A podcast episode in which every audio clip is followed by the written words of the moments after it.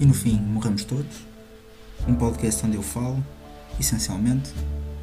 E bem, é só isso que eu faço. Meus caros, é verdade. Bem-vindos. Episódio 4. Ninguém sabe bem como é que chegamos até à quarta semana consecutiva em que eu gravo isto. Mas o que é certo é que a coisa não tem corrido mal. Pelo menos tem corrido, o que não é mal de todo. Num episódio por onde eu quero começar com o Bruno Nogueira. Como é que o bicho mexe? Aliás, como é que o bicho mexeu?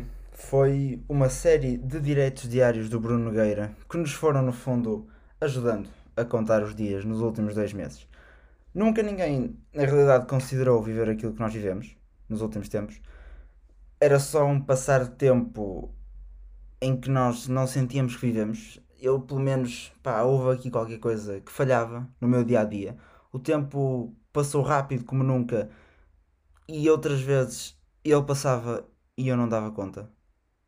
Eu não tenho a certeza se isto, se elas são mutuamente exclusivas, estas duas hipóteses. Julgo que não. O que eu quero dizer é, passou extraordinariamente depressa. O que é parvo. Porque nós estávamos todos fechados em casa. E por norma, quando nós não temos nada para fazer, quando estamos mais aborrecidos, o tempo parece que não passa, não é? Mas aquilo, aquilo que eu senti, pelo menos, foi que não se viveu os últimos dois meses. Não se viveu. E, e aquilo que o, que o Bruno trouxe com os direitos e aquilo que, inclusive, é a profissão dele, acaba por trazer, é esse papel que o humor tem de reduzir o impacto das coisas, de as tornar mais suportáveis, de, de fazer com que tudo fique mais familiar. Num tempo em que, pronto, a sombra da morte andava aí, não é? Eu já acho que já disse isto, se calhar, no primeiro, no primeiro episódio. A sombra da morte andava e, aliás, ela continua alguns aqui, não é? E se calhar o humor, o rirmos um bocadinho disto tudo, é um mecanismo de defesa. Pelo menos é assim que eu vejo. E num tempo como este, para além de um mecanismo de defesa, se calhar era o único mecanismo de defesa, à exceção da máscara, não é? Enfim, já estamos mais familiarizados com ela. Eu continuo a não suportar muito bem o cheiro que aquilo tem lá dentro ao fim de 20 minutos. Eu não sei com que regularidade é que vocês usam a máscara, mas aquilo ao fim de 20 minutos tem um cheirinho, não sei, saliva e plástico lá dentro. É toda uma confusão que o meu olfato repugna. Tenho de admitir que sim. Continuando na história do humor. O Ricardo dos Pereira julgo que escreveu, e tenho a certeza que disse, que Deus não ri porque sabe que é eterno, os animais não riem porque não têm consciência da própria morte e o ser humano ri porque é o único que sabe que vai morrer. Eu acho que os direitos do Bruno Nogueira foram exatamente isto. Foram afastar-nos da lucidez que a altura nos exigia e ansiarmos por qualquer coisa no dia seguinte. E acho que foi muito bom. Acho que foi acho que foi um daqueles exemplos em que rir foi o melhor remédio, porque eu já disse isto, na realidade era o único, não é?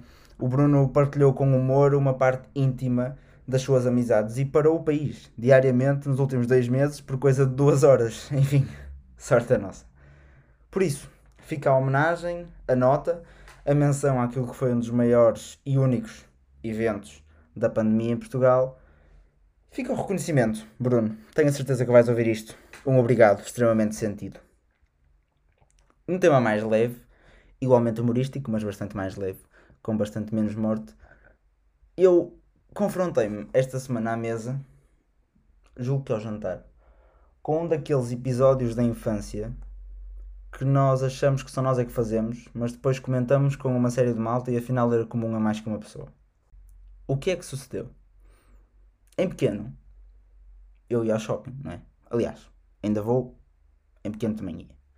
Ia com um dos meus pais, às vezes com os dois, e eu tenho uma irmã. Então lá íamos todos à casa de banho e quando era para ir à casa de banho íamos à casa de banho dos deficientes. Pá, era mais prático, tem mais área, era muito mais fácil para um pai, para qualquer pai, levar os putos à casa de banho dos deficientes, aquilo corre tudo melhor. Mas eu, sempre repleto de responsabilidade social, sentia-me obrigado a ser deficiente à saída. À entrada nunca, não era preciso. Não, não, eu quando entro posso entrar o Gustavo normal. Depois aquilo lá dentro acontecia e eu à saída sentia-me profundamente culpado. E então o que é que eu fazia? Fingia que era cego. É verdade. Eu saía de lá, focava um ponto ao fundo, avançava sempre em linha reta, o mais reta que conseguia. A minha mãe a puxar-me por um braço e a sussurrar-me entre dentes para eu parar com essa brincadeira, Gustavo, por favor, Gustavo, para com essa brincadeira. E eu que já tinha ido contra dois caixotes de lixo, três bancos e duas velhas, continuava a fingir que era cego. Aquilo só passava, ao fim de 20 metros, quando eu achasse que as pessoas à minha volta já não eram as que me tinham visto a cometer o delito 20 metros atrás. Por isso a coisa acabava, acabava por passar aí. Mas é um daqueles episódios que, por um lado, revela o gênio do crime que eu era, e segundo, que me faz rir sozinho de me lembrar que para mim fazia todo sentido fazer-me de cego quando saía da casa de banho dos deficientes. Era uma questão de responsabilidade social, repito. Num outro tema, bastante mais pesado, mas não a nível moral, a Associação de Ginásios e Academias de Portugal diz querer abrir, dia 1 de junho, com o objetivo de evitar uma situação muito dramática. E leio o título da notícia do público, que eu nem cheguei a abrir, mas eu tenho quase a certeza do que é que eles falam. Este ano, os corpitos de verão, ou vai ser 8 ou 80 ou não fiz exercício porque estive sempre em quarentena e ela não me permitiu de todo, ou só fiz exercício porque, como estava sempre de quarentena, estava sempre a fazer exercício, era uma excelente maneira de ocupar o tempo. Enfim, ainda nem sei bem em que é que ficamos, mas concordo com eles. A situação é dramática porque os corpitos de verão, ou 8 a 80, e a época balnear, ainda que controlada por torniquetes, em Matozinhos, por exemplo, não sei se viram, um bocado polémico, mas enfim, mas está aí à porta, é isso que conta. Ora, mais um episódio do E no Fim Morremos Todos, mais uma menção ao André Ventura. Não podia não falar do André Ventura, vocês sabem que tem sido um tema que eu é toma lá da cá com ele, mas esta semana o tom é diferente. É verdade, ninguém estava à espera. Esta semana André Ventura foi dispensado da CMTV.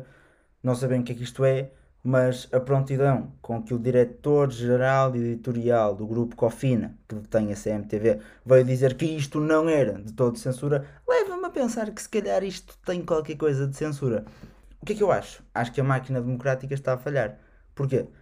Porque o Ventura tem que ser apanhado pelas incoerências que diz. Porque realmente vai para lá, bate tachos e panelas, não diz nada de realmente muito substancial, trata os factos consoante lhe convém mas depois nós não conseguimos ser coerentes o suficiente, engajei-me um bocado a dizer coerentes, mas não conseguimos ser coerentes o suficiente para depois apontar de forma clara as coisas que ele vai dizendo, as imprecisões aqui e ali que desmontam na realidade o discurso dele. E por isso eu acho que demiti-lo da CMTV, julgo que esta palavra que eles usam, dispensado, dispensá-lo da CMTV é dar-lhe um bocadinho o microfone de Calimero que ele tanto gosta, não é? Pronto, é perigoso. Acho que é perigoso, fica a nota. Num assunto completamente não relacionado, a Associação de Promotores de Espetáculos, Festivais e Eventos, a PEF, que curiosamente não vai realizar a festa do Avante, pelo menos não está sob o encargo deles, mas se tivesse, eu julgo que era um festival muito engraçado. É um evento, sim, também é um evento, não é? Mas eu acho que aquilo é, é uma romaria, vá, uma romaria. Mas bem, a APEF considera exageradas as medidas de distanciamento e as lotações máximas das salas sugeridas pela DGS que é que se passa agora? Até agora choramingavam porque a cultura está a sofrer muito. E é um facto. É um facto. Não há sala de espetáculo. Eles recusam-se um bocadinho a fazer concertos online porque os cantores, os atores, a malta das artes precisa daquele contacto com o público e eles não estão lá. E agora a DGS diz: Ok, então nós se calhar conseguimos pôr é pá, 15, onde antes punhamos 250. E eles dizem: Assim não trabalho assim não trabalho tão pouco público, não quero. Eu assim não quero, recuso-me. Recuso-me, não jogo. O que acontece? Agora, o dilema é que suas excelências assumem que pouca gente não dá pica, não é? É como os remates de força na escola. Assim já não queremos. Epá, eu jogo a bola, mas se for com remates de força, hum, não quero. É, não vale. No seguimento deste assunto, epá, não se quer voltar a trabalhar. E até hoje eu não tinha como contra-argumentar, porque realmente os sonas dos trabalhadores que se sentem no direito de não trabalhar acham que a jogada inteligente é ficar em casa, porque o patrão não arranja outro como eles, porque não há outro igual ao Zé Tuga que cose sapatos ou que serve à mesa, pá, não sei. Passa o dia inteiro a fazer um trabalho diferenciado, mas não quer trabalhar, porque o patrão não vai arranjar outro igual a ele. Mas a mudança aconteceu ontem. E dito assim, vocês se calhar não se recordam de quem é o homem a que eu me refiro. E aqui o é com O grande, eu não ia dizer com o grande, não é? é com O grande e com H grande. Porque o homem que voltou a trabalhar não foi nada mais, nada menos que o engenheiro Fernando Santos. É verdade. Um homem o qual eu acho que se devia assumir de forma pública e unânime, aliás, que nunca mais fica em qualquer tipo de fila, nunca mais paga num restaurante, nunca mais apanha trânsito e até ele voltou hoje ao trabalho. Por isso, sim, acabaram as desculpas. Não entendo mais quem se acha no direito de não trabalhar, porque a partir de agora não o tenho. Não há mais argumentos a seu favor, é tudo para trabalhar, malta. Se o engenheiro começou, nós também. Vamos lá embora. Numa nota final de conteúdo um bocadinho mais sério, não sei se é mais sério, mas mais, mais sólido, eu acho que é importante que se altere o discurso, não é? E eu agora sou um influencer, um creator, sou uma figura pública, eu acho que é importante eu ser, eu ser uma das primeiras pessoas a, a passar esta mensagem. Epá, é preciso começar a sair de casa. É preciso. Uh, estou convicto, tenho a certeza daquilo que estou a dizer. Nós temos de aprender a viver com o vírus, não é? O João Miguel Tavares já escreveu uma crónica sobre isso esta semana no público. Uh, também falou disso no Governo Sombra e eu partilho por completo da opinião dele. Uh, só para não me acusarem de plágio, eu vou dizer mais ou menos aquilo que ele diz, mas é porque não há mais a dizer. É assim, nós não sabemos bem quanto tempo é que isto vai durar. E nós, a diferentes níveis, até de sanidade mental, ou se calhar particularmente de sanidade mental, não aguentamos isto por muito mais tempo. Por isso nós vamos ter de aprender, até certo ponto, a lidar com o vírus, a viver com ele, a coabitar com Sua Excelência, o Covid. Por isso, meus amigos, epá, comecem a sair. O risco existe, é um facto, mas o isolamento não pode, acho eu. Estou, estou um bocado convicto daquilo que estou a dizer, mas é, é óbvio que é possível de estar errado. Mas o isolamento não pode durar para sempre, eu acho. Não, não faria sentido mantermos isto eternamente. Porque economicamente vai ser muito complicado, os despedimentos aumentam de dia para dia porque as empresas começam a perceber que ok, então enquanto eu estava de layoff não podia despedir, então eu prefiro sair do layoff e ponho-os a todos na rua na mesma com extinção do posto de trabalho e pronto, e está feito.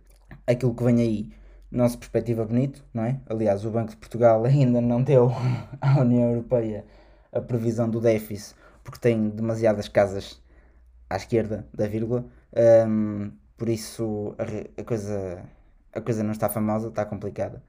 E, e repito, é preciso sair de casa, uh, usar a máscara, reforçar a higiene, é o que é.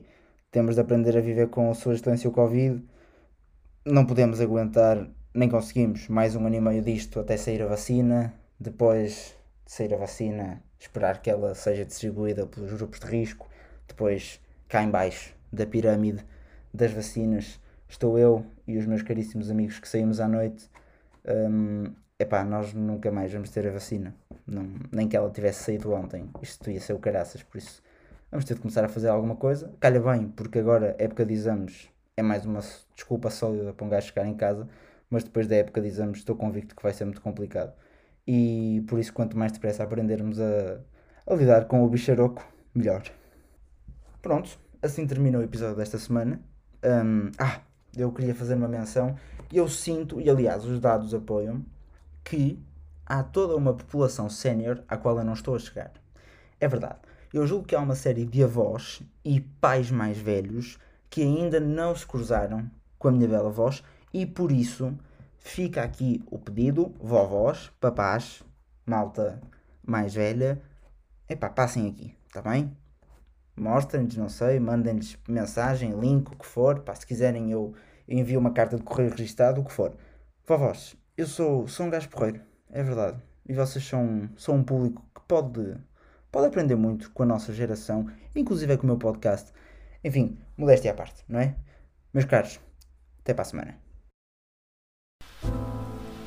E no fim, morremos todos. Um podcast onde eu falo, essencialmente, e bem, é só isso que eu faço.